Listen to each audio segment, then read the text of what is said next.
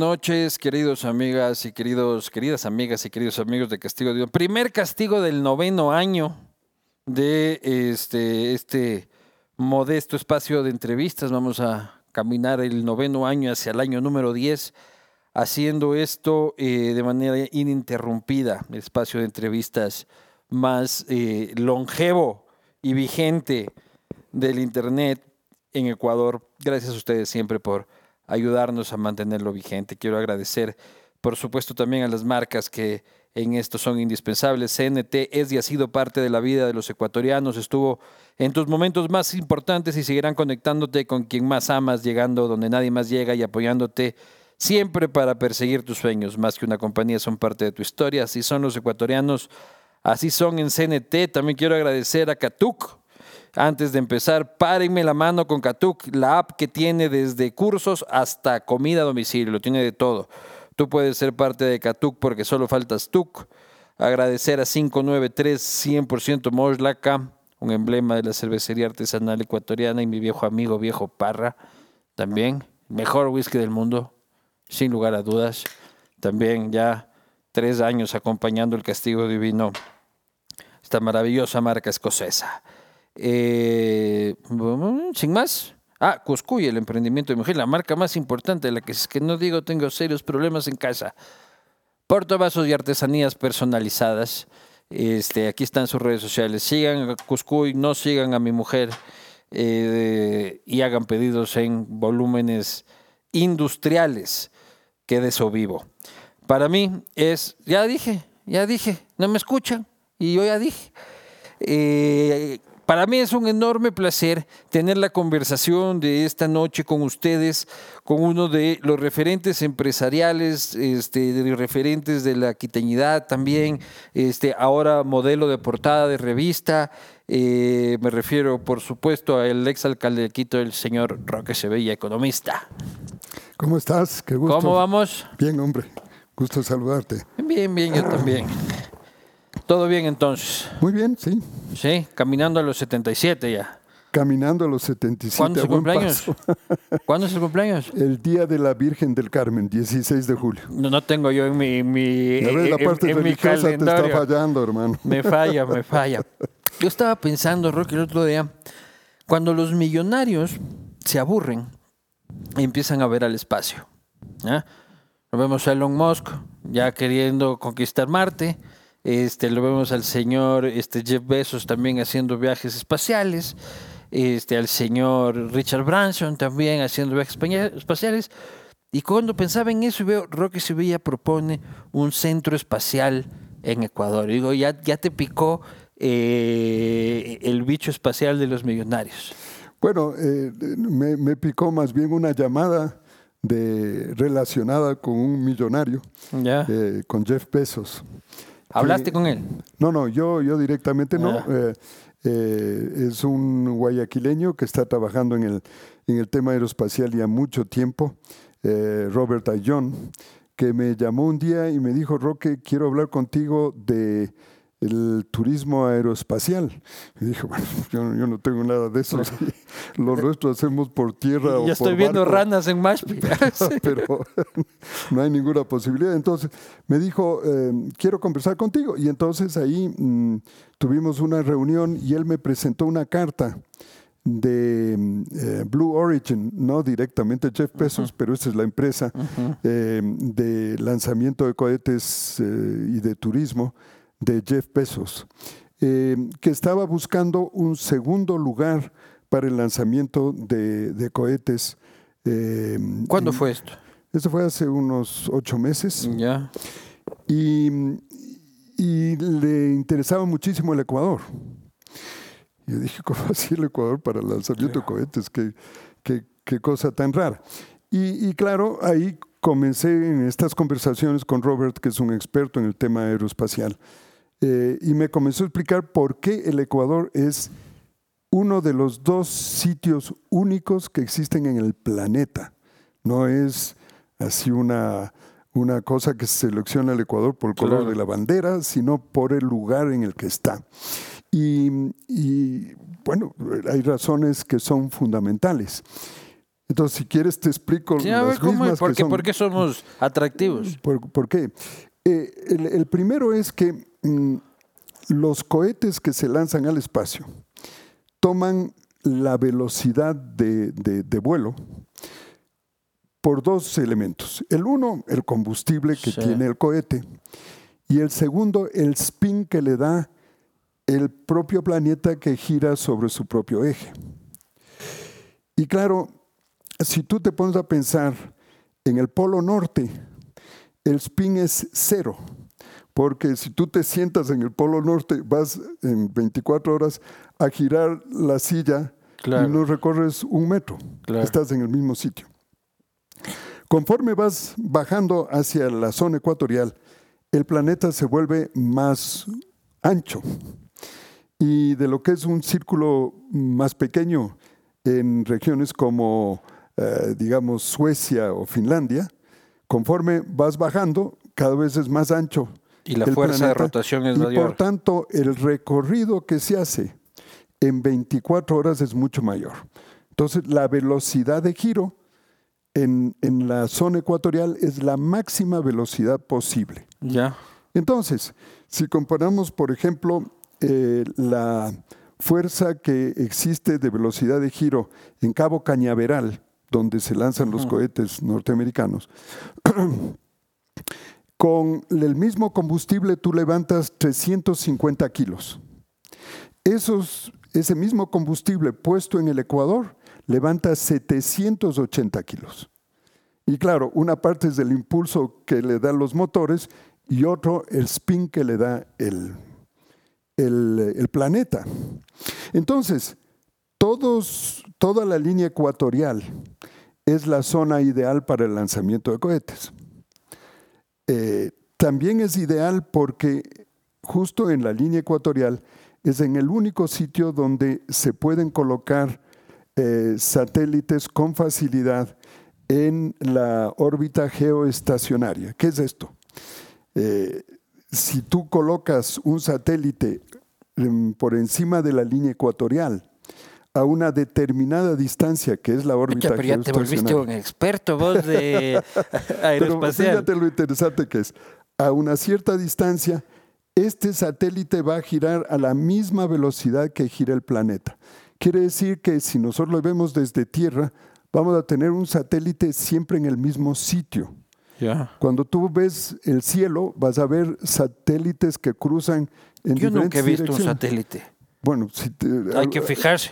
Tiene- de Sí. una noche muy despejada, en un sitio oscuro, A lo que yo llamo una estrella fugaz y abrazo a mi esposa y le declaro amor eterno. Y Bueno. en realidad es un pinche satélite dando la ser, vuelta. sí, sí, pero la diferencia es que la, la- la- la estrella fugaz es un segundo, Claro. es fugaz. Claro. El otro le vas a ver un recorrido lento que lo está haciendo, es un satélite. Ya. Pero ese satélite está cambiando de posición todo el tiempo. Entonces, las ondas de comunicación tienen que estar todo el tiempo saltando de un lugar al otro para ir conectándose a diferentes satélites. El satélite que está fijo arriba, es un punto que te sirve para la transmisión de, de comunicación espectacular porque siempre está en el mismo sitio. Porque el rato que gira, gira a la misma velocidad que la Tierra. Esa es la órbita geoestacionaria. De nuevo, puede ser en cualquier sitio. ¿Y en qué quedó el proyecto? No, espérate, porque hay un- una razón más, es que esto es lo Dale. interesante. La segunda, eh, la última razón por la que el Ecuador, en cambio, y solo hay otro país que tiene esa condición, que es, eh, em, eh, es, ah, se me fue el nombre, em, en, en el África. Eh, Guinea Ecuatorial. Gu- Guinea Ecuatorial. Es la- el único otro país que tiene la misma condición. Y es que para el, el, el re- el reentre de las cápsulas eh, espaciales van a entrar con el giro de la Tierra de oeste hacia el este. O sea, de, digamos, en el caso nuestro, desde el oriente, desde el Asia hacia América. Y lo ideal es que vuelen por encima de una zona no poblada. Esto es por encima del mar. Del océano Pacífico. Pero que caiga lo más cerca posible de la costa para poder recuperarla. Ah. ¿No es cierto? Esa es la combinación. A vos ya le tienes en Galápagos armado ahí la zona de, Bueno, acuatizaje o como se Bueno, diga. porque Galápagos sería una, pero mejor todavía Manta, Ya. ¿no es cierto? Entonces volaría por encima del Océano Pacífico, caería frente a la costa de Manabí Ya. y se recuperaría la cápsula. El único otro país que en zona ecuatorial tiene esa condición es Guinea Ecuatorial. Y Manta también sería la zona de despegue. Muy probablemente podría Bello, ser- Manta, es una en- En belleza. general, en la costa. Jeff Bezos puede venir mucho más bonito que Jeff Bezos venga a ver despegar en Manta, pegándose un ceviche manaba a Guinea Ecuatorial. Bueno, pues. y la razón por la que nos buscaban a nosotros en el campo del turismo era que los eh, multimillonarios que, que hacen este vuelo orbital que cuesta 4 millones de dólares cada lanzamiento, vienen pues con sus amigos y vienen con su familia, eh, hacen el vuelo que dura pocas horas y luego quieren visitar el- el- la, la zona, el lugar, el- la región. Y querían que nosotros, Metropolitan Touring, se encargue Ah. de... Y es por eso que tomo contacto con ellos. Pero me doy cuenta que es mucho más importante para el país en general el, el desarrollar un centro aer- aeroespacial porque tenemos lo que se llama ventajas comparativas que no lo tiene ningún otro país en el mundo. La última vez que nos metimos en eso, mandamos el Pegaso y nos fue eh, terrible, ¿no? Bueno, es que eso fue... no, Ahora, no, ahora no. nos van a dar haciendo. No, no. eh, eh, básicamente lo que sería es que el Ecuador firme los convenios internacionales que permiten desarrollar el negocio aeroespacial y eh, entonces las grandes empresas mundiales como la de Jeff Bezos, por ejemplo, o la de Elon Musk, pongan aquí eh, un, un centro aeroespacial que daría trabajo a miles de gentes y adicionalmente eh, podríamos tener unos centros de educación para que los jóvenes estudien todo lo que tiene que ver con el negocio aeroespacial, que es enorme, es gigantesco. Por ejemplo, los chips más eh, precisos hay que hacerlo en el, en el espacio. Y la razón es que eh, en el espacio, al no haber gravedad, la forma de los cristales de los chips es perfecto porque no está afectado por la gravedad.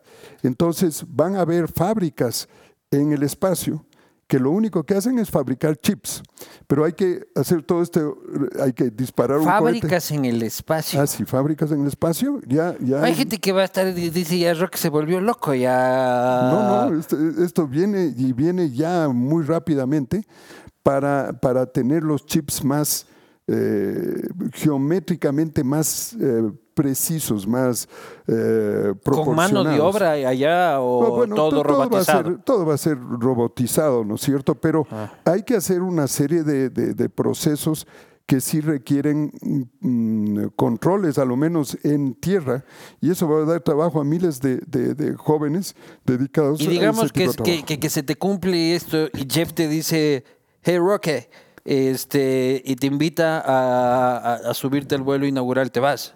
Me voy, claro, ¿por qué no? ¿Sí? Claro, claro que sí. Y, ¿Y has tenido tú esta curiosidad por el espacio o ahora se ha activado tu curiosidad por el espacio a producto de esta experiencia? Bueno, yo, yo he tenido curiosidad desde hace mucho rato por el espacio desde el punto de vista astronómico. Ya. Eso, eso me ha gustado siempre y, y recuerdo hace mucho, muchos años eh, un regalo que me dieron de un telescopio y me encantaba observar la, la- la parte astronómica, pero nunca me había metido en, el- en la idea del, del tema aeroespacial, porque ¿Y crees que hay vida en el espacio? estoy seguro de que hay, absolutamente seguro. Seguro, ¿por qué? ¿La has Porque- visto o has tenido Porque la algo? probabilidad es del 100%, porque es tan grande el universo que repetir una, una condición de vida como la de nuestro planeta es absolutamente certero. Claro. Oye, y si es que algún día dicen se viene el Armagedón, este, y hay aquí una nave en la que se puede ir gente que tiene la plata para entrar ahí. Y tú estás en tu casa y te dicen, Roque, hey Roque, es Jeff, este, tenemos un cupo para ti y tu familia. ¿Te trepas? es buena pregunta. Sí me da miedo, sinceramente, ¿no? Porque que sería una... Pero todos vamos a morir aquí en el- en- en- en el mundo. No, no, más es el miedo de, de enfrentar una, una situación totalmente distinta, pero, pero la curiosidad creo que vencería el miedo, así que lo más probable es que sí me A suba. Sí, la, la familia no sé si, si sea capaz, porque Claro. cada uno tomará su decisión, pero a mí me parece que eh, esto de, de entender eh, la complejidad y la extensión del, del universo es algo fascinante. Claro, pero por ejemplo Bill Gates, este, también del club, él ha sido un poco más, este, como he dicho, no los critico a mis colegas millonarios que están en esta exploración espacial, pero yo soy más de tratar de ver qué solucionamos aquí adentro, ¿no? Bueno, Y- yo soy, yo, y yo- gasta, claro, yo estoy eso mucho y- más en eso, y- claro. Y, y gasta más el dinero, voy a gastarme mi plata más en ayudar a mejorar el agua en África. Este, hay miles de niños que mueren de problemas que son fácilmente solucionables. Eh, ¿Tú crees que este planeta tiene solución? Bueno, yo, yo estoy metido en eso de cabeza desde Claro, hace años. por eso te lo así que pregunto. el, el tema, el tema ambiental, eh, el- la preocupación por el cambio climático eh, es algo profundo en mí. Pero hay solución, Roque. yo, yo creo yo, que yo estoy cada día más en la idea de esta, este planetita ya se perdió. Hay que no, aprovechar. el planeta no se perdió. Lo que se va a perder si no hacemos algo urgente es la especie nuestra. claro, por eso. Y hasta ahí llega. El ¿no? planeta para nosotros. El planeta Digo, para con que, con, nosotros. con que lleguemos a mi bisnieto, yo ya digo, ya mi tataranieto, ya ni de saber que yo soy el, el tatarabuelo. Pues. Es que no va a llegar a tu bisnieto si seguimos comportándonos como... No va a llegar ni siquiera a mi nieta. No Y te hago la siguiente reflexión. Pero tu nieta, Mi de mi nieta edad, tiene, pues, mi nieta tiene cuatro años. Ah, ah, sí, Y, eres y abuelo. nació en el, en el 2019. Ella es la última de mis ocho nietos. Ajá. Y eh, cuando e- para que ella tenga mi edad, 76, Claro. Eh, tendrían que, que pagar, 72 pasar de, de- de- de, uh, 68 años, ¿no es cierto? Entonces estamos ya en el año 2090 y pico. Eh, eh, no sé si llegamos para eso. no, no llegamos, pero estoy hablando de una nieta mía, no Claro, no, una, de una persona que está viva en este una momento. nieta tuya. Tú eres Claro. una generación eh, posterior. O Entonces, sea, mi hijo tampoco llega. tu hijo tampoco. Entonces, la, la preocupación es real. ¿Y por qué digo Ahí esto? sí ya me asustaste. Ya yo decía mi bisnieto. No, porque lo, que- lo que estamos viendo es que eh, el año que acaba de pasar es el año más caliente de la historia. Eh, subió 1,5 grados, que es el objetivo ideal que queremos llegar. Pero si vimos los impactos ambientales tan Queremos brutales. llegar a un máximo de 1,5. Eso es lo ideal, que, que creo que es imposible que, que lleguemos a tan bajo. Eh, tuvimos el caso de los incendios en, eh, en Canadá, que fueron de tal magnitud, a pesar de que era en la zona eh, oriental, de, de- occidental, perdón, de, de Canadá, los humos llegaron hasta Nueva York. La gente de Nueva York no podía salir a la calle por la cantidad de humo que llegó. El incendio que afectó a esa población en Hawái, que destruyó toda la población. Claro. Y ahora acabamos de En tener Chile. en Valparaíso algo parecido. Eh, esos hechos no existían antes. No habían incendios de esa magnitud. Y las inundaciones que estamos viendo en todo el O sea, yo, planeta. yo estoy seguro que mi hijo por lo menos no va a conocer el Cotopaxi con, con hielo. Ah, bueno, eso, eh, eh, bueno, Porque ya cada vez es una capuchoncito allá arriba. bueno, eso es- lo estamos viendo todos los días. O sea, el que no cree solo tiene que ver para el sur estando en Quito y comparar con una foto del Cotopaxi de hace Entonces- 20 años. eh, nosotros podemos tener la desesperanza absoluta porque si seguimos actuando como estamos actuando ahora, la temperatura llega a 4,3 grados más a fines de siglo. Y con, ya con dos y medio grados nosotros ya marchamos. Pero marchamos por inundaciones y grandes no, no, catástrofes. No, marchamos por algo mucho más grave. Y es que las temperaturas extremas van a impedir que nosotros podamos sobrevivir a no ser que nos protejamos de una manera bestial. Pero las grandes... Pero a lo Guayaquil dices, tenemos que vivir encerrados en aire acondicionado y se soluciona la pendejada. Sí, eh, eh, la gente que puede estar eh, con aire acondicionado se salva. Claro. El resto, que es La gran mayoría de la gran población. mayoría, el rato que si tienes la combinación de temperaturas superiores a 40 grados, 40 45, y humedades entre el 95 y el 100%, la gente se muere. Entonces, el primer consejo para emprendedores de esta conversación es invierta en aires acondicionados. Invierten en Ese es el futuro de, de pero, la industria. Pero para tener el aire acondicionado hay que tener la energía. Para tener oh, la energía hay que invertir en energías renovables. Claro. Ese, ese, es, ese es el, el, mundo en el que, hay que ir. Roque, pero hay gente, ponme este el video de, eh, está ahí en otras cosas, está la gente aquí. Este, hay gente que lo niega. ¿Ya? que niega profundamente el concepto, este, que refutan la evidencia científica. Eh, científicos también este, son absolutamente minoritarios en la comunidad científica internacional, pero lo existe. Y también hay eh, referentes de alguna forma. No sé si es que ya podemos pasar este, el video del presidente de Argentina, este, Javier Milei, refiriéndose al tema no sé si te lo han preguntado, ¿qué opinas del calentamiento global? Nada, es otra de las mentiras del socialismo, como digamos, o sea, hay toda una agenda de, marxismo cultural y parte de, esa agenda es, a ver, hace 10, 15 años se discutía que el, planeta se iba a congelar, ahora discuten que se calienta, o sea, dale, loco, o sea, aquellos que ve, conozcan cómo se hacen esas simulaciones, van a ver que las funciones están sobresaturadas en determinados parámetros a propósito para, generar el miedo más acá en el tiempo. dónde, se, puede leer sobre eso? ¿Hay algún documental? Es Yo la primera vez que me estoy enterando. a ver si lo cortas. Es parte del marxismo, es parte del socialismo. Hace 15 años hablábamos de que se iba a congelar. Hoy es presidente de la Argentina y un referente político y un fenómeno político de América Latina. Bueno, mm, mi ley tiene poca memoria. El año pasado la Argentina pasó por la sequía más grande de su historia.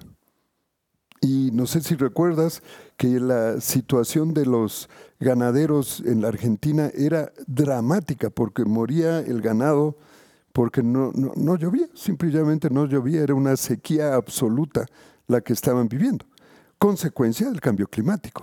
Entonces, si eh, yo, yo siempre trato de explicar el tema de manera bien simple. Les digo, vean, lo que nos pasa con la atmósfera es lo que, y voy a hacer el símil, lo que le pasa cuando usted deja su carro parqueado en la calle en pleno sol.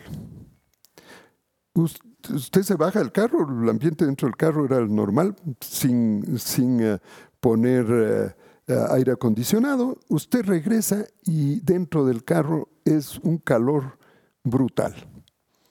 Se ha producido el efecto invernadero, que la luz cuando traspasa un vidrio pasa en forma de luz, pero el rato que pega en una superficie se transforma en calor. Esa energía que es lumínica se transforma en energía calórica y va calentando. Si puede escaparse luego ese calor, se difunde nuevamente. Pero como está cerrado el carro, lo único que hace es aumentar y aumentar la temperatura. Bien, lo que hemos hecho es desde 1860, más o menos, que comienza la revolución industrial, es emitir cantidades de CO2 gigantescas a la atmósfera. Y el CO2 forma una capa como un vidrio en la parte alta de la atmósfera y hace de, vidrio, pues por eso la idea de que es un invernadero. Entonces pasa la luz solar, choca contra la superficie de la Tierra y se transforma en calor. Y ese calor que normalmente escaparía a la estratosfera, ya no lo puede hacer porque tenemos la capa de CO2. Esto hay que explicarle al señor presidente de la Argentina para que entienda que es Lo que pasa es que así se, lo, se, les ha explicado, pero es casi un tema de dogma y que tiene rentabilidad política. Eso es lo que a mí en cierta forma me preocupa. Por ejemplo, ponme ahí el tuit de Donald Trump, este Jarrín, eh, si eres tan amable, ¿no? Esto fue en el 2018 cuando era presidente y ahora probablemente vuelva a ser presidente tal como va la cosa. Este está ahí traducido por, por Google. Una brutal y prolongada explosión de frío podría romper todos los récords. ¿Qué pasó con el calentamiento Claro. global?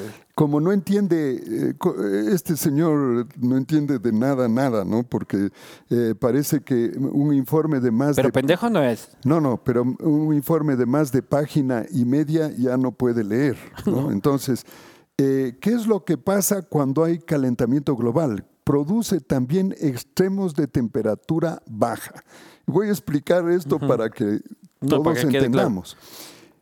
En la- el polo norte y en el polo sur existen como dos sombreros, llamemos, de frío, que están localizados en estas partes porque el impacto del sol es el menor posible.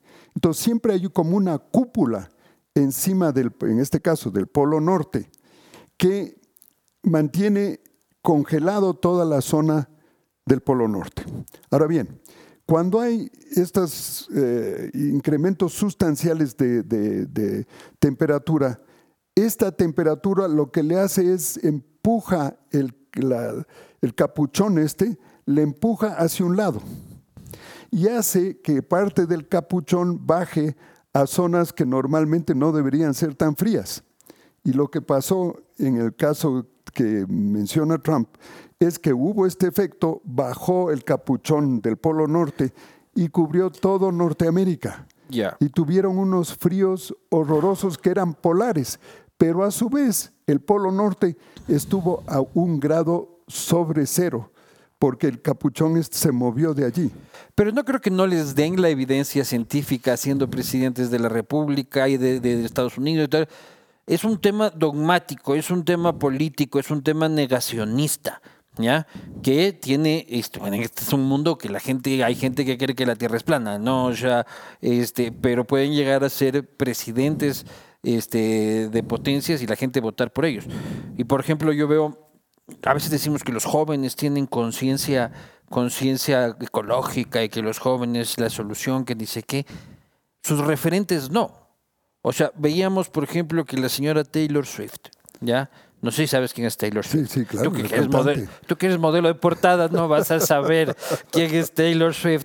Este, la señora toma un avión para trayectos, la señorita toma un avión para trayectos de 15 minutos. En el 2023 este, emitió, entiendo que son 8.293.000 toneladas de CO2. Esa es su huella de carbono. Y a los jóvenes seguidores, los Swifties, les parece un ataque que la gente diga, oye, la señora, 8 millones de toneladas de carbono. ¿Ya? Ella tiene derecho a hacer eso porque es esta persona. Entonces, yo no le veo a la gente llenando estadios para o escuchar a la, a la señorita Greta Thunberg o como se llame, este, y los referentes de la juventud no tienen conciencia ecológica. Bueno, es- eso es parte del- de la preocupación. Sin embargo, las nuevas generaciones eh, van cobrando conciencia que no van a ser los viejos como yo los que pagan los platos rotos, sino Claro. ellos. Yo sí llego, ¿no? Entonces, A vivir en este mundo tranquilo. sí, pero llegarás a los 60 años mucho más que eso. Yo no te, no te veo. Por, por mi, por- por mi propia autoflagelación eso, a mi eso. salud. Ya, pues sí, pero, pero bien vividos, por lo menos, bien vividos. Entonces, el, el- el punto es que los jóvenes están cobrando cada vez más conciencia de esto. Y los viejos tenemos que aprender la responsabilidad que tenemos con las siguientes generaciones, si todavía podemos hacer algo. ¿Tú has medido tu huella de carbono? Sí, claro. La tuya personal, no Sí, de tus claro, empresas. Claro, claro. ¿Y cuánto claro. es? 2,3 toneladas. ¿Y cómo mido eso? Hay unos, unas eh, eh, calculadoras, tú describes cuál es tu, Tu vida. tu, tu vida, básicamente tu movilidad, porque... Pero vivir lejos como vives tú. Es que aquí tú ya no has de venir mucho. No, no. A la ciudad, ciudad no, acá arriba. No, no, yo paso casi toda la semana en Quito y solo el fin de semana. Pero voy- eh, es- ese movimiento... Ah, no, eso, claro. Entonces, tú reportas o describes cuántos kilómetros recorres al día, o a la semana o al mes. Y eso te da la huella de carbono según qué vehículo tienes. Y, por ejemplo, ¿cuánta carne de res como? Porque también ah, le echan la culpa a los pedos de las vacas. Bueno, todo eso, Este, claro, porque eso, eso produce metano y el metano es un, un gas que tiene una, una estructura que es 20 veces más grande que el CO2, o sea, una molécula de metano corresponde a 20 moléculas de CO2. Ya, pero ¿tú crees que es realmente culpa del pedo de las vacas? bueno, O sea, es- no, no, es en general. Cuando yo creo un- que la industria china, sí, echándole a la pendejada, tiene más culpa que el pedito de una pinche vaca. Bueno, lo que pasa es que toda la, la pudrición de, de- de- de masas boscosas o de, en general de vegetales Ajá. se transforma en metano, Claro.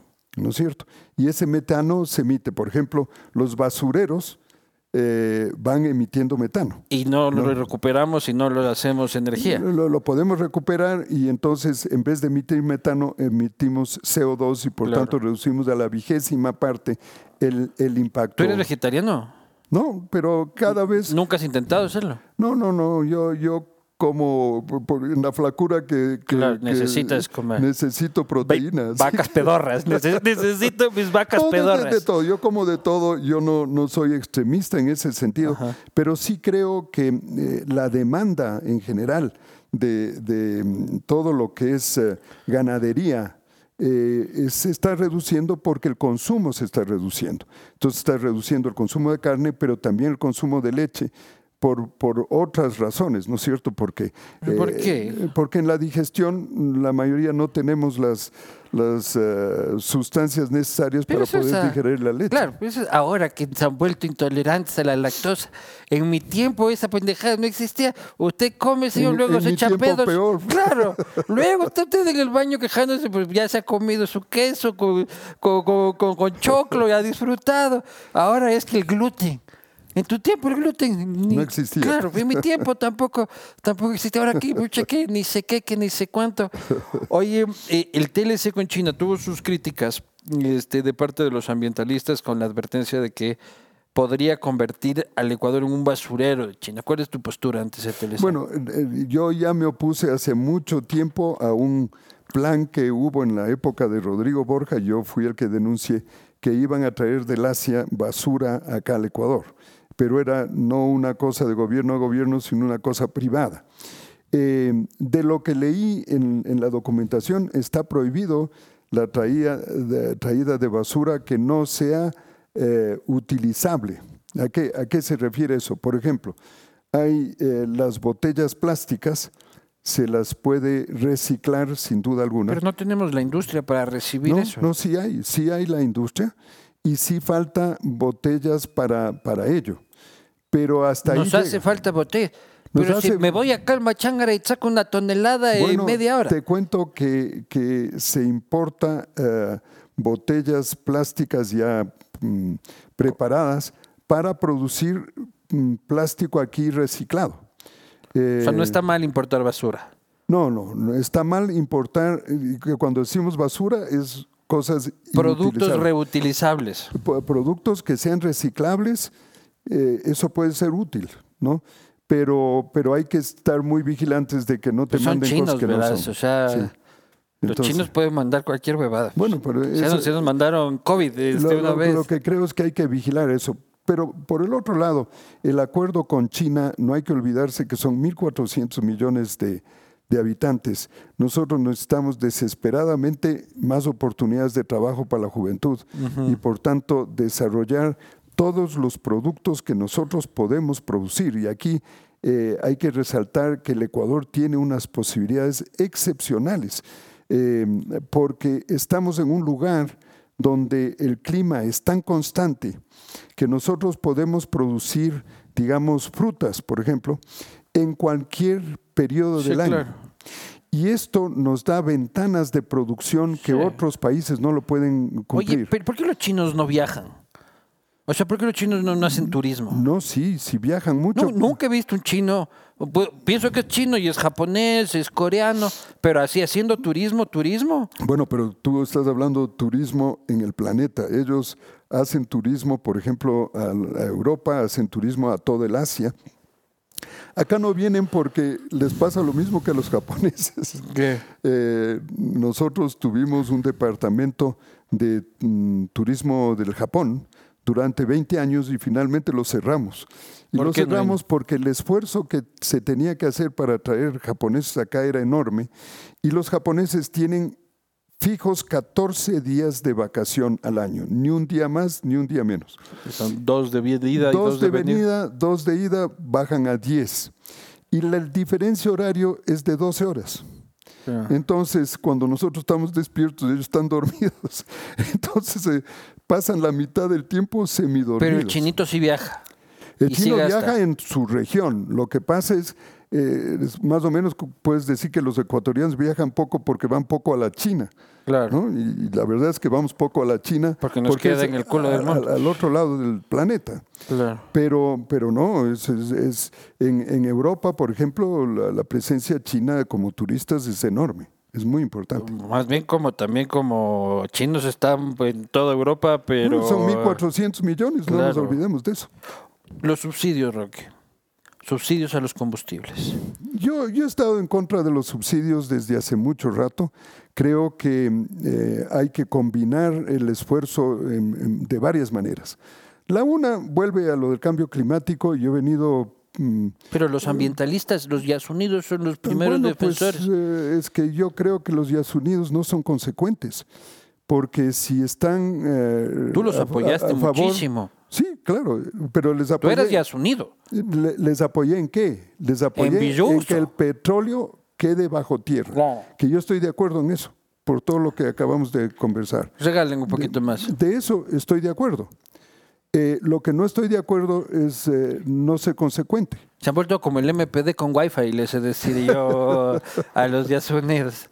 Pero entonces hay que ser consecuente, pues. Si se quiere dejar el petróleo bajo, bajo tierra, no te olvides que yo estuve trabajando un año y medio en esa comisión del Yasuní TT, Claro. yo presidía eso, para dejar el petróleo bajo tierra.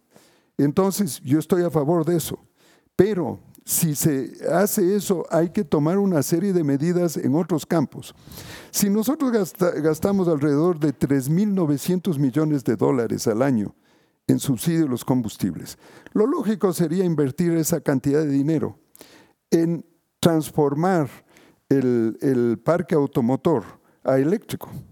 Eso es lo que tenemos que Pues las hacer. ventas en Estados Unidos del parque automotor eléctrico se han caído. pues. Se han caído en Y la estos- gente volvió a la Ford F-150. Pero no, no, Full no, diesel. no- no es una, no es un movimiento gigantesco.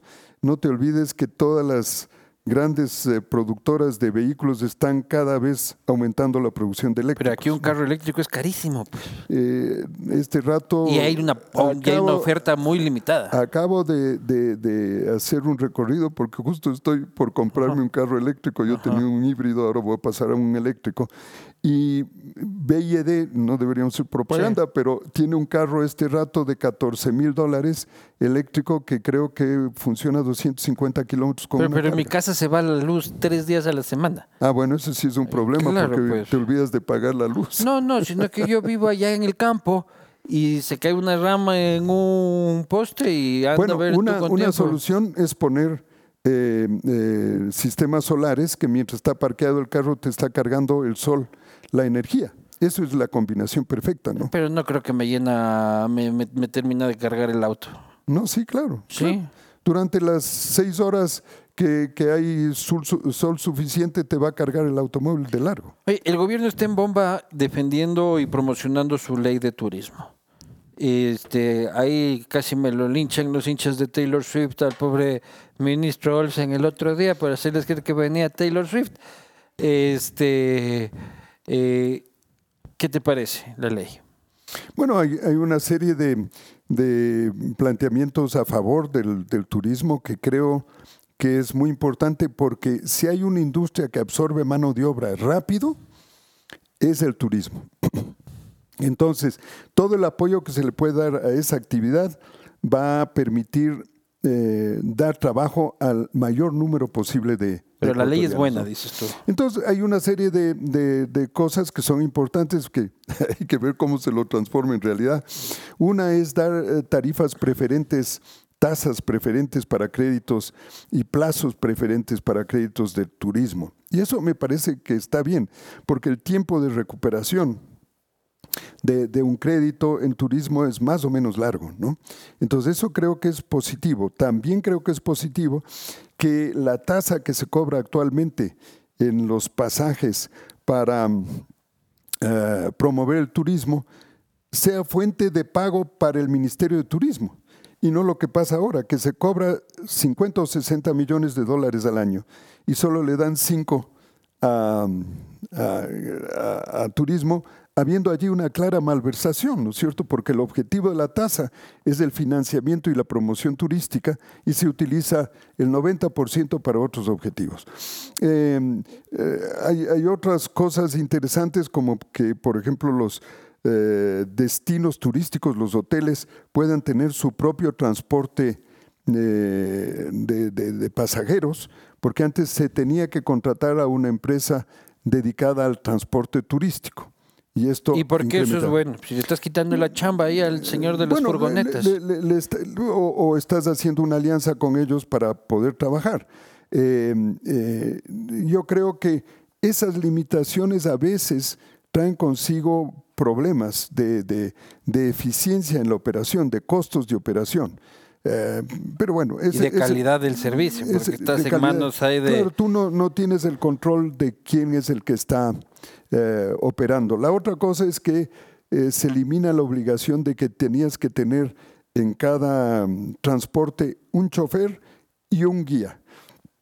En la mayoría de los países el propio chofer es el guía Sí. Y eso está autorizando la ley. Pero estás quitándole la chamba al otro pobre que Pero si aumentas... pasa las colas y Eh, todo es lo que pendejado. lo, lo- lo que debería ir acompañado y, y va acompañado conceptualmente es una ampliación de la actividad turística en el Ecuador, de tal manera que muchos tengan oportunidades de trabajo, ¿no es cierto? No, no, no va sola la, la ley, sino que tiene una serie de otros elementos. Que Galápagos está reventado de gente, dice. Tú que eres sultán de Galápagos, conde de Santa Cruz, este, claro, este, duque de Fernandina, eh, está así como dicen. O sea, ha aumentado el turismo, sobre todo el turismo nacional. Eh, la, la gente asustada no va a, a las, las playas playas de Manabí, de Esmeraldas, y, y prefiere ir a Galápagos por eso. O sea, Y turismo ese- cholo. El problema es el turismo cholo, dices No, no, no. el- el- el- Cholos digo- estos que en vez de ir a Tacames No. quieren ir a Santa no, no, Cruz. El, número de turistas ha aumentado por esta razón de Claro, es turistas que ecuatorianos. yo también fui pues, el, el año pasado, Claro. porque ¿qué playa vamos? Chuta. Claro, entonces han escogido. Vamos para allá. Pero eh, lo que te quiero decir, ese aumento es fundamental por esa razón. No, no es el turismo internacional no ha crecido Ya. de esa manera. Es el turismo ecuatoriano que asustado o sin tener la oportunidad de ir a otros lugares por razones de seguridad han ido a Galápagos. Pero cobrarle 30 latas no los va a limitar para ir. No, no, con lo no. que ya te cuesta el pasaje, con lo que ya te cuesta el hotel, con lo que sabes que vas a tener que pagar un poco más en comida porque es más caro.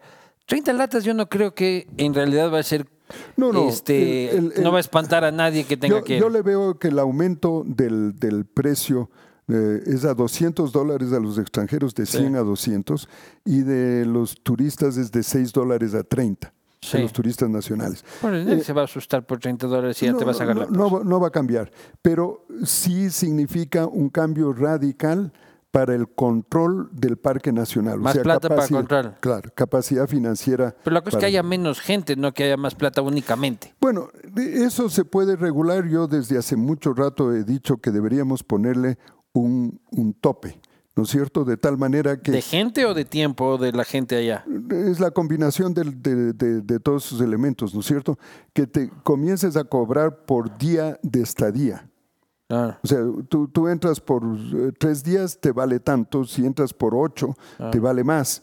Eh, porque hay más carga. Pues, eh, Más hay- espanta hay- la fila que hay que hacer en el aeropuerto ahí para sacar el pinche papel Bueno, ese. eso, eso, son Eso me parece la las- cosa más estúpida de que he las visto cosas en mi más vida. primitivas porque deberíamos poder eh, hacerlo eh, antes del viaje. En el check-in o alguna No, cosa así. antes del viaje, pues, o junto con el pasaje. Una hora y media me pegué yo en No, no, esa eso fila. Es, eso, es, eso es porque todavía están eh, utilizando las técnicas de- del siglo pasado. ¿no?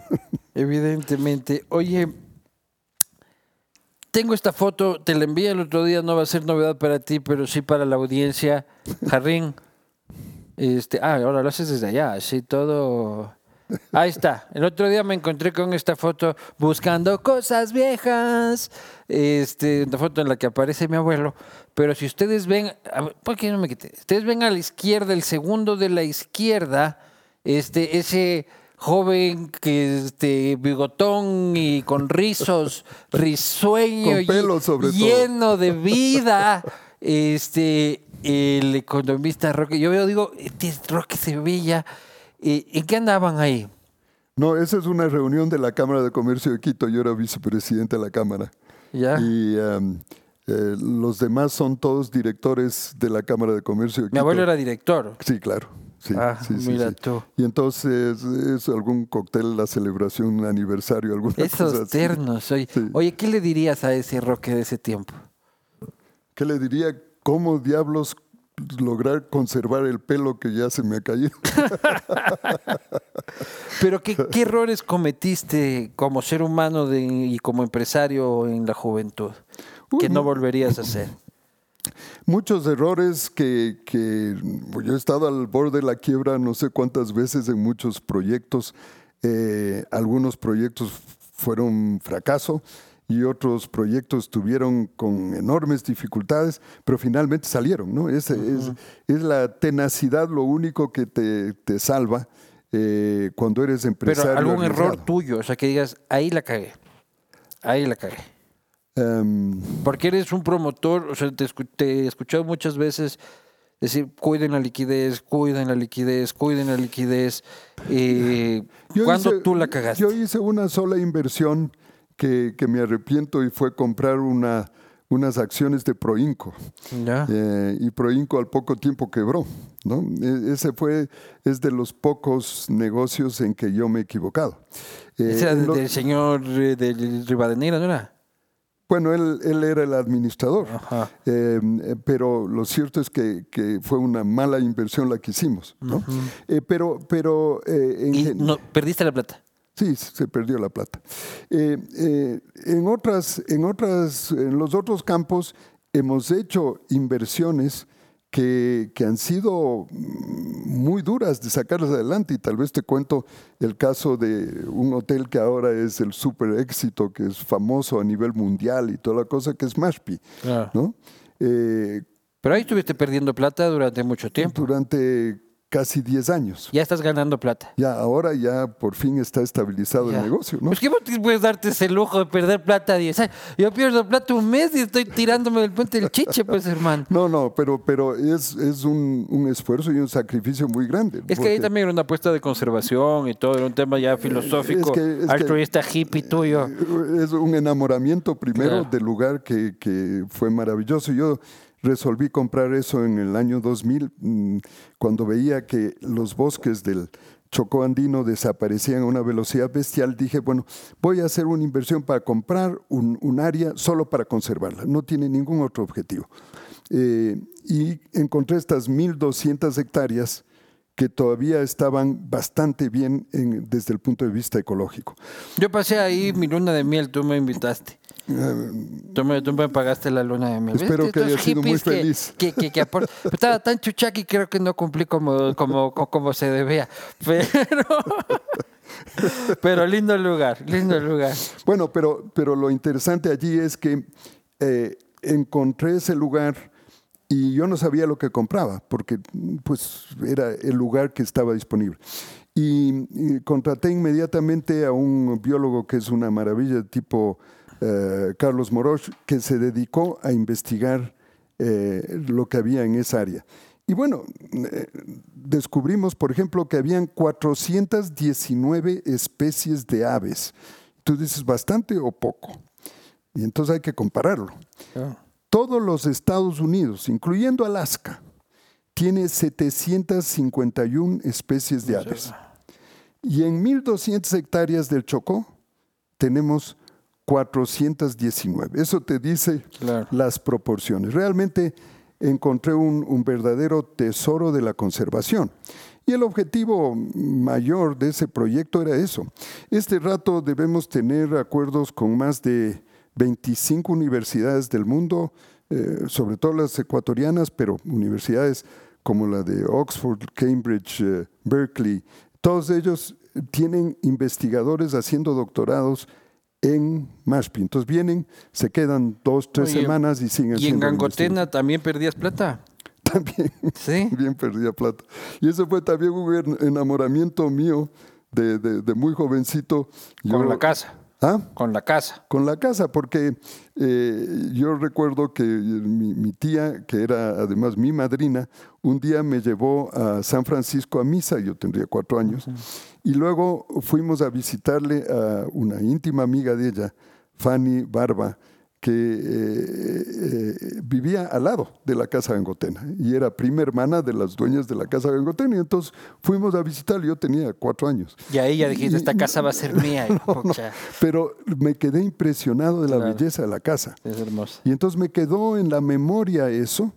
Y, y, claro, siempre que pasaba por ahí me daba mucha pena ver cómo se estaba deteriorando de una manera muy acelerada eso, ¿no? Hasta que eh, los herederos de, de- de la familia Gangotena me llamaron y me dijeron, eh, Roque, vamos a vender, eh, sabíamos que tú te, te encantaba esa casa, vamos a vender esa casa, ¿te interesa? Y dije, oye, ¿qué hago yo con esa casa que es una ¿Cuánto casa? cuesta una casa así en el centro? Más abuelo de paja. Esa casa costó un millón de dólares. Un millón de dólares. Un millón. Y, y claro, había que hacer una casa que tenía 35 habitaciones, pero dos baños, transformarle en un hotel que tiene 42 baños sin tocar nada de la estructura, porque todo eso estaba eh, absolutamente eh, eh, regulado por el municipio porque está en el corazón del centro histórico. Así que fue un desafío interesantísimo poder hacer la transformación que hicimos, pero, sin eh, tocar nada de la En estructura. cierta forma no es, un, no es frustrante, por ejemplo, llevarte un turista hasta allá, hacerle disfrutar de tremenda casona, de tremenda gastronomía que hay, este, pero no puedas salir a la esquina. No, no, no. Nosotros hacemos todo lo contrario. Nosotros venimos trabajando los... eh, a, las, a las 8 de la noche, dos cuadritos para arriba y te apuñalean, pues, Bueno, mi hermano. 14, 14 años llevamos allí. Lo primero que yo pensé cuando eh, llevamos a cabo el proyecto es que no voy a caer yo como un paracaídas ahí y sin importarme qué pasa con el barrio San Roque, todo lo contrario. Y entonces lo primero que hicimos es contactar a toda la, la- la- gente que vivía alrededor. Y hemos hecho unos programas lindísimos con, con la población. Entre otras cosas, una vez al mes invitamos a la gente del barrio que visite el hotel que conozca el hotel, los que no conocen. Y tenemos una cantidad de acuerdos con, con los, eh, los diferentes negocios de los barrios para que nuestros turistas vayan, visiten y consuman sus productos. Eh, y- Pero de noche no pueden salir mucho. no, bueno, de noche no, no, no es algo seguro, lamentablemente, y hay que recuperar. Pues ahora la- con la- el metro fui el otro día, ya vi que hay unos nuevos emprendimientos, han puesto una buena cervecería al lado, a- al lado del hotel, comí en un restaurante arriba, por cierto, muy bueno. Pero hay un Eh, programa lindísimo que, que, por cierto, la, la dirige mi, mi hija Ana, eh, que es Volver al Centro. No sé si has oído de ese proyecto. Y ese proyecto, eh, por el momento, me parece que ya hemos sembrado 14 mil geranios en los balcones de las casas que están deshabitadas, por cierto. En la noche, unos, una microempresa que, hemos contratado va y, y riega esas, esas eh, flores desde afuera. Con un eh, elevador y con escaleras se arreglan las... Pero ahora estamos poniendo flores en la Plaza de San Francisco y si ustedes ven, esto es con, con varios eh, otras empresas que están colaborando y también colaborando con 200 em, eh, microempresas que hay en, en, Pero en lo el que, hay que, barrio. lo que hay que hacer es una reconversión de la economía del Eso, centro eso, histórico eh, de eh, a eso me refiero. O Lo sea, que- si vos pones un, o hacer un listado de sectores, industrias, ¿no? Entonces, si es que vos inviertes en este tipo de cosas, no te cobro impuesto a la renta, no te cobro este predial, no te cobro la patente por los próximos 10 años. Bueno, nosotros lo que hemos hecho es simple y llanamente ir a cada uno de los negocios y, y comenzar a asesorarles de cómo hacer bien el negocio y, y, eh, cómo dirigir cada vez mayor cantidad de, de clientes hacia ellos. Pero sí sabes que en Pero el mundo para- empresarial te dicen que Roque no le gusta, que le gusta controlar el entorno. O sea, que es No, un no, no. empresario que si es que le viene una competencia, así. Jamás, nunca. Una competencia de tu nivel, o sea, un peso pesado. Tampoco, tampoco. Yo la competencia la respeto al máximo. Sí. Y, y lo que trato es de... Dicen, en Galápagos no hay como ponerse ni un chiringuito sin que Roque esté de acuerdo. No, no, no, nada, no. Claro. no. En eso- no hay como poner su gasadero de pollo si no está de acuerdo don Roque. Pero fíjate cómo se ha arreglado el pueblo, ¿no? El, el- ¿De el- Puembo? El pueblo de Puembo. Eso Pero es parte de otro proyecto que tenemos allí de participación comunitaria. Cuando comenzamos hace seis años, no había una organización social. Este rato hay 27 organizaciones barriales que están trabajando todo el tiempo. El Pueblo tiene unos problemas de acceso terribles, ¿no? De- de- Del lado por el que entra el pueblo, es, es una, una entrada y una salida, y eso va a colapsar. Bueno, parte, parte de la inversión que hemos hecho varias empresas en Puembo eh, en, en plan de colaboración es un estudio de movilidad, porque el caso de Puembo es un caso extremo difícil, Una porque es una, par- es, es una península limitada por grandes quebradas y una entrada que tiene solo de sur a norte y no hay otra solución. Entonces hay que buscar fórmulas para que la, la movilidad funcione. ¿Por qué no tienen Salgad de Puembo, ve? es linda forma de retirarse de la política y la Junta Parroquial Pero de si tenemos unas juntas parroquiales excelentes con las que colaboramos todo el tiempo. Oye, pues. hay el mito de que te compraste todas las casas de, de la plaza de Puembo. No, ni una. Ni una sola. Ni una sola. El- el- Pues he escuchado ese mito que todo el mundo no, dice. no he oído, ¿no? pero lo que sí, lo que sí ofrecí es regalar el número de, de macetas y flores para toda la plaza, siempre y cuando pinten la plaza. Los dueños de las casas. Al día siguiente estaban pintadas todas las casas. Y el problema es que todas las otras cuadras comenzaron a pintar. Entonces ahora te toca dar. Fue una. Ya voy a pintar mi casa también para bas- que. Fue bastante más grande. el- pero si ustedes se pasean, y les, les invito a, a que se den una vuelta, eh, realmente Puembo se ha transformado con la estética, que ese es un, un principio que yo tengo, de que las cosas bonitas son fáciles de amar. Las cosas feas no las quieres mucho. Pero ¿cómo ¿no? es para que no se vuelva otra plaza de Cumbayá, que a su vez la plaza de Cumbayá ya es una nueva plaza Foch? Bueno, la, la- la- la idea central allí es que hayan regulaciones acordadas con la comunidad, porque hasta que el municipio se mueva, es preferible que nosotros nos pongamos de acuerdo entre los ciudadanos. Oye, esa participación que tienes tú, este, no sé si es que la tienen todos. ¿Tú crees que el estado del país eh, hay alguna responsabilidad de parte de las élites? Este, porque siempre escuchamos a las élites eh, empresariales, sindicales, a las élites en su concepto más grande, ¿no? Eh, dar cátedra de lo que se tiene que hacer, pero jamás asumir un mea culpa. Bueno, yo creo que, que hay una transformación de lo que es el verdadero empresario hoy en día. El verdadero empresario no es el que más plata hace, es el que más conciencia tiene de su incidencia en la sociedad. Y por eso ahora tienes que estar pendiente de siete eh, participantes o stakeholders, como dicen en inglés, ¿no? que, que es sin duda el accionista, el cliente, el proveedor, eh, el propio Estado al que le pagas los impuestos, el medio ambiente, la comunidad en su conjunto. Sumas todo eso y eso, esa es tu responsabilidad. Ya no es la responsabilidad solo darle utilidad al dueño de la empresa, sino que tienes que hacer todo este esfuerzo. Y te digo, después de la pandemia me llama la atención, pero cada vez se difunde más esta idea de que el gran empresario no es el empresario que más plata tiene y que más ostentoso es, sino el que más ayuda a todos los demás. ¿En Quito o en Guayaquil también? bueno, el, el ejemplo más eh, eh, patente de esto es lo que se está haciendo con Unidos por la Educación. Un proyecto que comenzó eh, Isabelita Novoa y a la que nos hemos juntado este rato ya 110 empresas. Eh, y estamos manejando 220 escuelas eh, rurales que estaban hecho pedazos. Y si tú ves... Hasta que vuelva a correr y te las quite. eh, bueno, es- estas escuelas, este rato entre una, una, una escuela de- del colegio alemán, del americano, de, de esa categoría, y las que nosotros hemos rehecho, no hay diferencia alguna.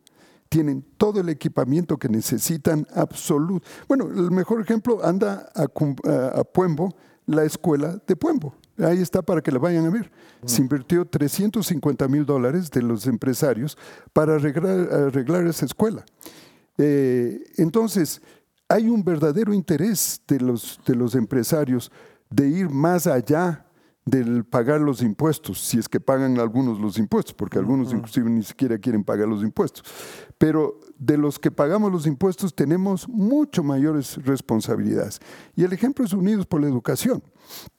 El ejemplo es lo que se está haciendo. Pero bueno, eso puede ser un poco en conciencia, pero en política no crees que las élites, somos un país de élites muy sectarias, este, enemistadas, que les encanta polarizar, este, que ven a los otros no como los otros, sino como los contrarios, eh, que cualquiera que difiera de mí no es otra persona, sino es mi enemigo, este, eh, tú correísta, tú delincuente, tú narco, tú ni sé qué, tú ni sé cuánto, porque no estás en mi circulito de panas de la parrillada del domingo en el club, entonces cualquier cosa que está fuera de eso viene a ser mi enemigo. Yo ya estoy un poco cansado de, de- de- esa dinámica. Bueno, pero, pero ha sido una dinámica de la política ecuatoriana, que lo que ha eh, intensificado es el enfrentamiento entre las partes de la sociedad. Pero no está El- bueno ya de que ya, ya basta. pues. cambiemos. Justamente de lo que se, se trata con todos estos esfuerzos que, que- que son nuevos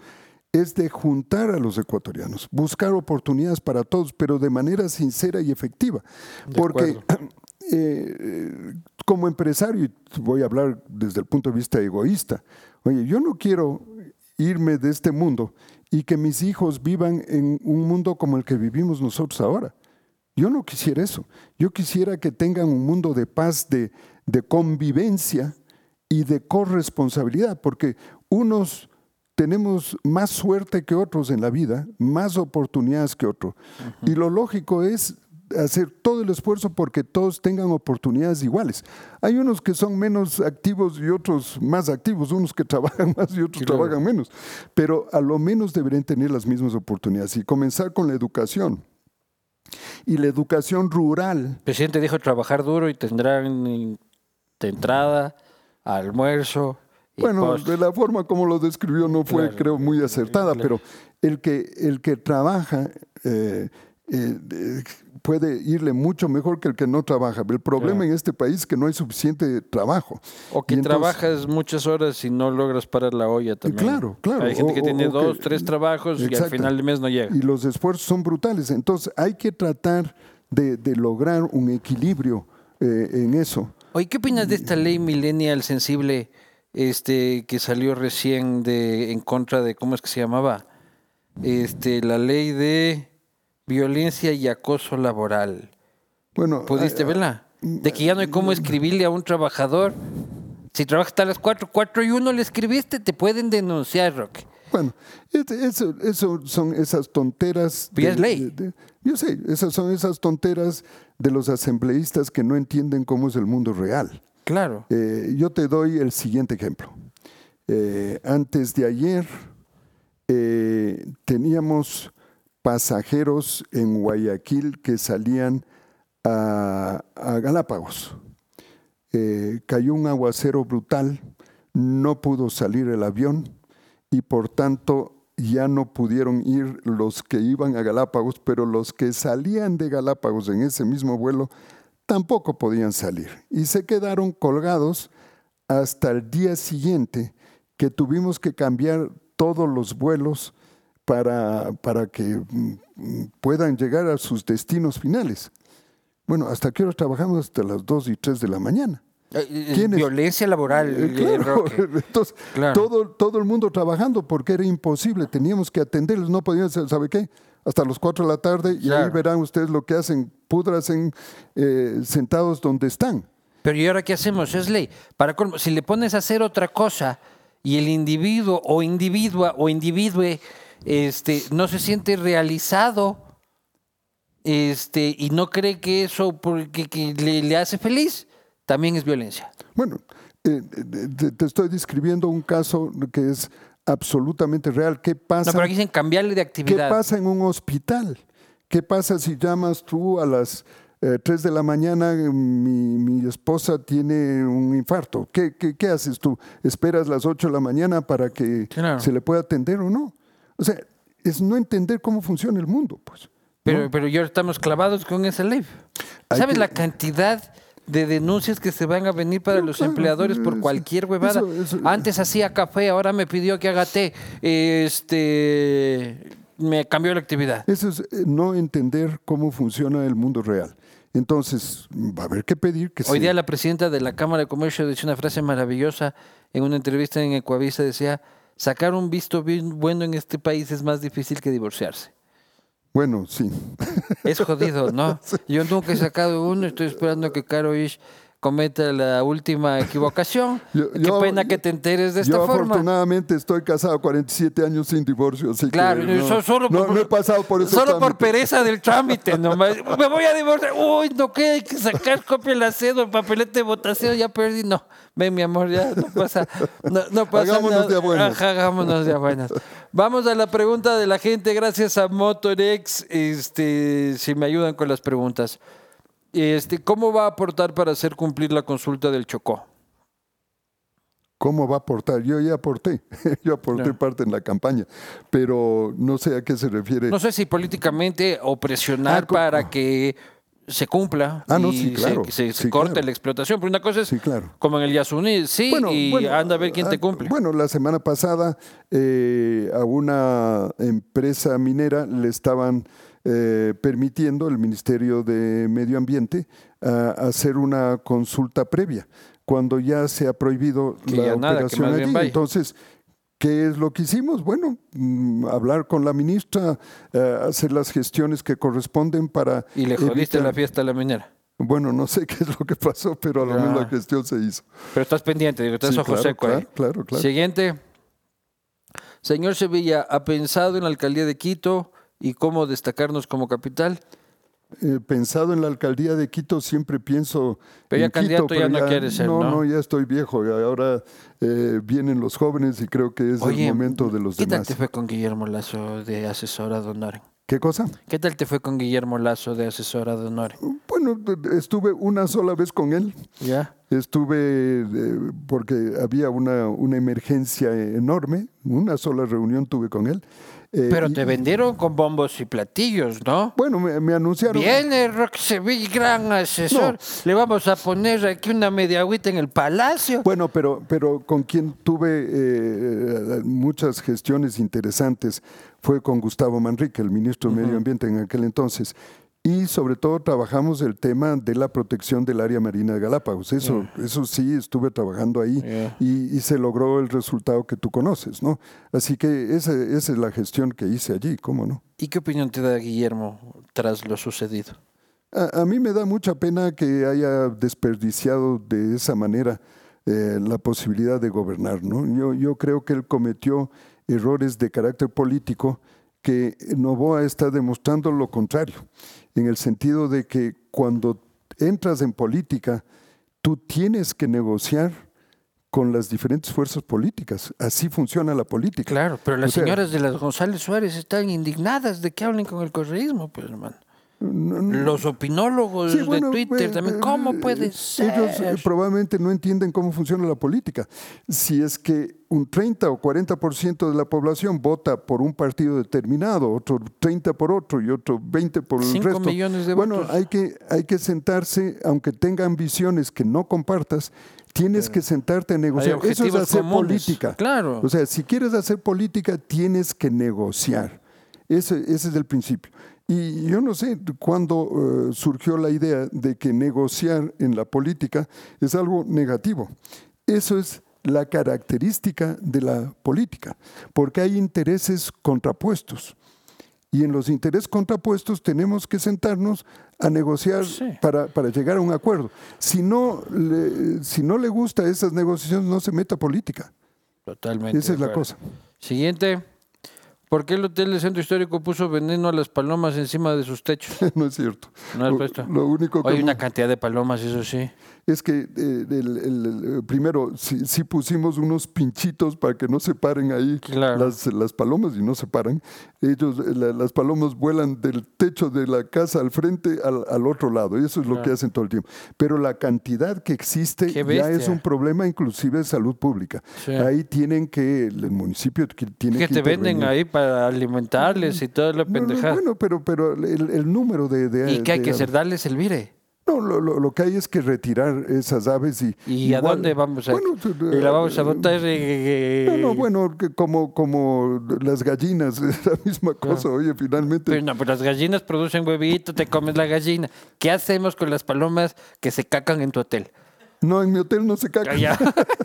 afortunadamente. Pero con esa cantidad de palomas. que- O sea, ¿cuál- cuál hay, hay- hay que manejar el número. eso sí, sí, Matariles, eso, ¿no? Bueno, sí, hay, hay que hacer el manejo que sea. Esas aves son de segunda para ti, ¿no? No, como mis 427 especies de aves hermosas que tengo eh, eh, en Mashpe. Siguiente pregunta. ¿Qué le diría Jorge Yunda de tenerle de frente? Él le dijo veterano, ¿le molestó? Yo le diría que aprenda a gobernar algún día. No, mejor ya no. Sí, Mejor gobernar no- la casa, ah, entonces. Por lo menos, ajá. Sí, la familia. Que ahorita, que toda la familia con grillete y da clases de moral. Eh, si tuvieras que empezar un negocio ahora, ¿en qué ámbito te enfocarías? Em, Ya que ya dijimos Bueno, una, ya. aires acondicionados. no, Ya. en el aeroespacial, en el aeroespacial que hemos descrito largamente aquí. Claro, muy bien. Mientras vos estás pensando en ponerte una pollería, acá se está pensando en ponerse una estación espacial. Ahí está, Vales Paloma. Siguiente, este, Nicolás Muñoz, este, inversiones para 2024, arándanos o bitcoins. Eh, arándanos. ¿Qué opinas de los bitcoins? Yo nunca llegué a entender. Lo- lo- Los bitcoins es eh, pues un, un futuro indiscutible porque va a desaparecer la, la- la moneda Pero ya normal. metiste- Va a metiste plata. No, yo no, no tengo inversión alguna, pero, pero desde el punto de vista tecnológico, lo lógico es que pasemos a un sistema monetario de bitcoins en, en el futuro. Pero viviendo en el Ecuador, esté yo morido, prefiero invertir en donde tenemos ventaja comparativa, que es la agri- agricultura de alta tecnología. Siguiente, ¿recomendaría a alguien que salió a estudiar al exterior regresar a Ecuador a emprender? Sin aquí, duda. aquí ya vas con tu comentario patriotero del Ecuador. Dice, yo te digo, ñaño, si te puedes quedar, quédate, hermano. No, no, yo tengo, Quédate. yo tengo la opinión contraria. Yo tengo la opinión contraria porque, primero, eh, eh, creo que el Ecuador tiene muchísimas oportunidades eh, y todo los, el gran número de estudiantes que, que salen del país a estudiar el exterior y no vuelven, creo que es una pérdida mortal en el largo plazo para el desarrollo del país. Entonces, hay que hacer todos los esfuerzos que se- sean para tratar de captar a esos, eh, esos cerebros que creo que pueden contribuir muchísimo para el desarrollo del país. Pero yo te digo, pues si te quedas, tampoco te latigues, no está mal, no eres mal ecuatoriano. Haz tu vida, hermano, vive donde quieras. Si te puedes quedar, te quedas. Pero, este... Ahí sí yo difiero, yo, yo difiero. Yo creo que hay que... Entonces primero, vente tú y me das tu puesto y voy yo, este, donde quiera, donde quiera que estés. Última pregunta. Esa era la última pregunta. Muy bien. Este, ha sido muy rica y muy gratificante esta, esta conversación, Roque. Eh, me encanta verte a tus 76, casi 77, igual de inquieto empresarialmente, igual de inquieto ambientalmente. Eh, ojalá llegues al espacio. Este, Al espacio eh, sideral. al espacio sideral eh, eh, en los próximos años y, y nada, pues desearte lo mejor. Muchas gracias por la entrevista. Nos vemos. Nos vemos la próxima.